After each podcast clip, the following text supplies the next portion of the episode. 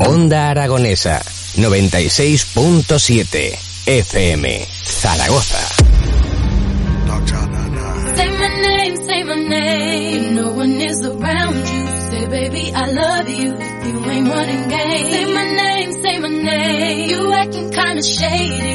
Calling me baby. Why the sudden change? Continuamos en las mañanas de Onda Aragonesa, continuamos de viaje, seguimos en nuestra sección de Zaragoza. La provincia es turismo y en esta ocasión nos vamos hasta la comunidad de la comarca de Calatayud. Vamos a hablar de turismo sostenible. Tenemos al otro del teléfono a Jordi Pérez, fundador y coordinador de El Vuelo del Buitre. Muy buenos días, Jordi, ¿cómo estás? Hola, buenos días, pues muy bien. ¿Qué tal? ¿Cómo ha amanecido el día por la, por, el- por, por Zimbaya, por la zona de Calatayud? Pues muy fresco, como suele ser en esta época. La verdad es que ahora ya, pues bueno, las mañanas son todas muy frías. Ya estamos, eh, ayer entrábamos eh, oficialmente en el invierno, así que, pues bueno, lo que nos espera durante los próximos meses, pues evidentemente tiene que ser fresco, por no decir frío. Pero bueno, oye, háblanos un poquito, el vuelo del buitre.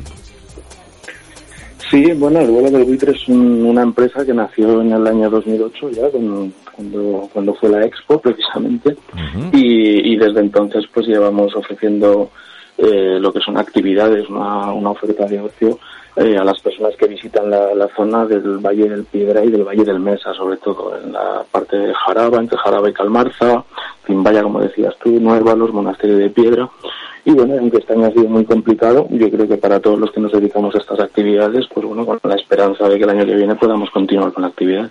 Así es, es una de las esperanzas que tenemos. Esperemos que, que pronto nos llegue esa vacuna, que sobre todo que, que ese repunte que está viendo en el Reino Unido no tenga que ver nada con la vacuna, que todo se pueda seguir manteniendo y que bueno, pues que volvamos a la normalidad lo antes posible, porque bueno, todas las actividades de eh, relacionadas con, con la cultura, con el ocio, con, con el turismo, pues evidentemente este año ha sido un año para olvidar, un año para olvidar. Ha sido totalmente. Además, con los, con los cupos que han establecido para este tipo de actividades, que desde el punto de vista de muchos de los que nos dedicamos han sido pues bueno muy complicados de, de hacerlos rentables, pues bueno, más difícil todavía. El de poder llevar solamente a seis personas o a diez, como podemos llevar ahora, cuando en otros sitios pues a tantísima gente, pues la verdad es que te, te, te hunde un poco más, ¿no? El, el no poder aprovechar pues eh, fechas que suelen ser buenas y que este año ni siquiera esas fechas estamos pudiendo eh, aprovechar, como te decía. Claro, porque vosotros realmente, pues, vuestras actividades eh, son siempre al aire libre, principalmente, aunque a lo mejor podáis tener alguna actividad que sea en un interior, pero, pero principalmente va a ser siempre al aire libre. Y entonces, eh, eh, no- esas restricciones de hasta seis personas, pues bueno, a lo mejor posiblemente resulten un poco incomprensibles. Sí, más cuando ves pues, que los autobuses pueden tener una capacidad muchísimo mayor, que no- nos parece estupendo, como las medidas de seguridad, pero, pero claro, para nosotros pues dificulta mucho ¿no? que con seis personas te merezca la pena hacer determinadas actividades, más cuando, como tú bien dices, pues mayoritariamente se, se realizan en el exterior eh, o como máximo pues podemos entrar en algún recinto, como puede ser una iglesia, algún pueblo, como puede ser al- algún un molino ¿no? que hay en Zimbaya. Pero bueno, las cosas están así, vamos a ser optimistas y vamos a pensar que, el año que viene va a mejorar todo y podremos volver a salir a flote. Eso es lo que, es lo que esperemos, que, que nos llegue pronto esa vacuna, que pronto consigamos esa inmunidad y que, y que hablemos en pasado de esta pandemia y de este 2020, que, que yo creo que todo el mundo tenemos tantísimas ganas de, de que termine, ¿verdad? Sí, sí, la verdad es que sí, ya encarando, como te decía, pues el año que viene, eh, preparando cosas, hablando con, con los clientes, pues a ver si pueden volver a funcionar con normalidad tanto Monasterio de Piedra como balnearios de Jaraba, de Alama de Aragón, que son al final, pues bueno, un, un nicho importantísimo para nosotros porque las personas que visitan esos esos hoteles pues eh, son clientes potenciales nuestros y claro, y ahora estando cerrados y con las comunidades confinadas pues es muy complicado que podamos trabajar, pero bueno, aún así somos optimistas. Así es, así es. Oye, ¿qué, qué actividades realizáis? Eh, pues mira, nosotros en concreto pues eh, nos dedicamos sobre todo a la parte de naturaleza, visitando las hoces del río Mesa, como te decía, eh, también el valle del río Piedra, eh, por toda la zona del monasterio también de, de- de Piedra.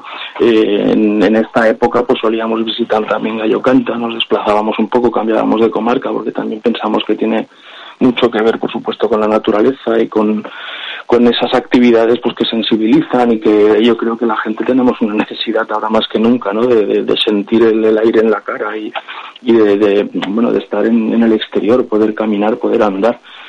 Eh, esas son las actividades, son visitas guiadas en esos entornos, intentamos llegar pues a los, a los lugares, a los sitios donde es a lo mejor más difícil que uno pueda llegar por su cuenta, eh, intentamos pues enriquecer esas visitas pues a lo mejor con una degustación o con un avistamiento de, rapaces en algún punto, con no sé, con, cosas que tengan que ver por supuesto con el entorno y en la medida de lo posible pues que dejen algo de beneficio en los lugares que visitamos. Claro, sí, es así, porque claro, evidentemente eh, sabes hacer una excursión, pues una de las cosas interesantes también pues eh, dentro de ese turismo es conocer la gastronomía de cada uno de sus lugares o simplemente reponer fuerzas para poder continuar con, con las diferentes rutas que se puedan estar realizando. Eh, ¿Por qué el nombre del vuelo del buitre?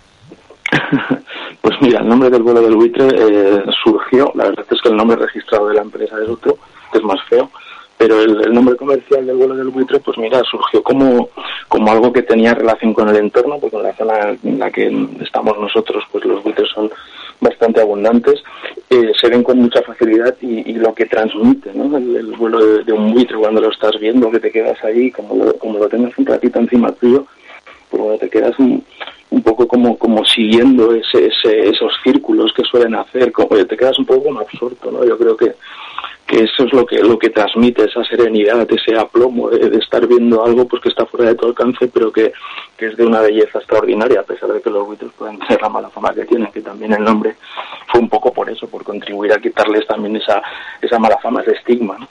Sí, la verdad es que, claro, cuando se habla de, buitre, pues, pues evidentemente suena muy a carroñero y, bueno, y principalmente que pueda, que pueda apuntar un poquito a, al miedo, ¿no? A que, vas a ser atacado por un buitre. Entonces, bueno, no, no, de momento creo que no, los buitres no nos atacan así porque sí, ¿verdad? no, no, no. Más bien al contrario. Más bien en cuanto notan que, que estás por cualquier sitio, lo que hacen es largarse a la mayor velocidad posible y, y no, no, no atacan la verdad es que si a lo mejor estás cerca de en algún sitio donde hemos podido visitar, a, un lugar donde se les da de comer, en algún sitio donde esto, y claro, los ves ahí tan grandes y dices, ostras, que si esto se te echa a volar, mm, se te posa en la cabeza y solamente, solamente con el susto ya te, ya te vas contento a casa, ¿no? sí imponen un poco cuando los ves de cerca y sí que es cierto que hay experiencias muy interesantes eh, en la parte de Teruel, en la parte de Huesca sobre todo, que, es, que, que, bueno que te permiten acercarte muchísimo y darte cuenta del tamaño que tienen, ¿no? que son unas aves enormes que... ¿Te está gustando este episodio? Hazte fan desde el botón apoyar del podcast de Nivos.